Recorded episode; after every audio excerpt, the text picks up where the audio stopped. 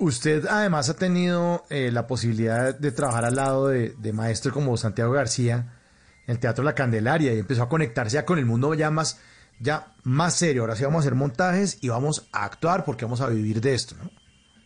Exactamente. Me acuerdo mucho una carreta que nosotros echábamos con Marcela Chiquito y es que nosotros queríamos vivir del teatro y vivir bien. Y la gente decía, no van a hacer ni lo primero y lo segundo nunca. podrán de pronto, de pronto podrán vivir del teatro, pero vivir bien, no. Y creo que no hemos podido vivir mejor. Creo que no. No, no hubiéramos podido vivir mejor porque es lo que yo digo, cuando uno hace cuentas, cuando uno hace cuentas, si el, hace un año, por ejemplo, estábamos en Cádiz.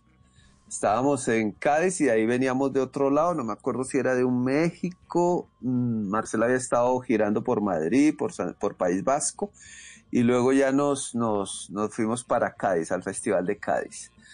Entonces yo me acuerdo que nosotros teníamos, eh, montábamos en la noche, eh, hacíamos función, al otro día teníamos las tardes, por las mañanas había encuentros con artistas, con programadores, y en las tardes salíamos a unos cafés que hay al frente en la playa a tomar café y a tomar un, eh, licor de hierbas y a mirar el atardecer.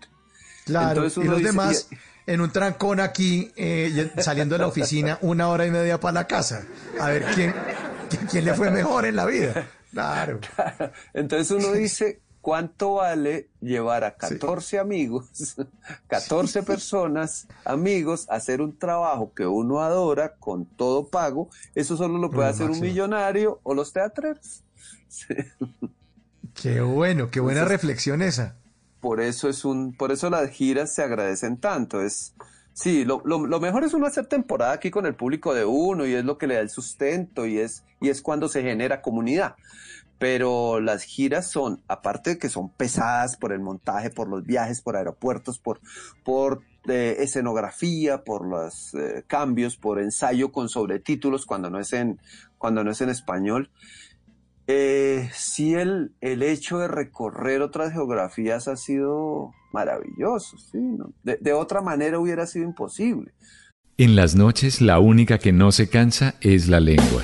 Por eso, de lunes a jueves a las 10 de la noche empieza Bla Bla Blue con invitados de lujo. Le saluda la chilindrina. Soy Bonnie Cepeda. Les habla Michelle Brown. Yo soy Liz Pereira. Checo Acosta, el príncipe del carnaval. Soy Claudio Bamón. Los saluda Alfredo de la Fe. Yo soy Maía. Con buena música, con historias que merecen ser contadas, con expertos en esos temas que desde nuestra casa tanto nos inquietan y con las llamadas de los oyentes que quieran hacer parte de este espacio de conversaciones para gente despierta. Bla Bla Blue, de 10 de la noche a 1 de la mañana. Bla Bla Blue, con María Macausla, Simón Hernández y Mauricio Quintero. Bla Bla Blue, porque ahora te escuchamos en la radio.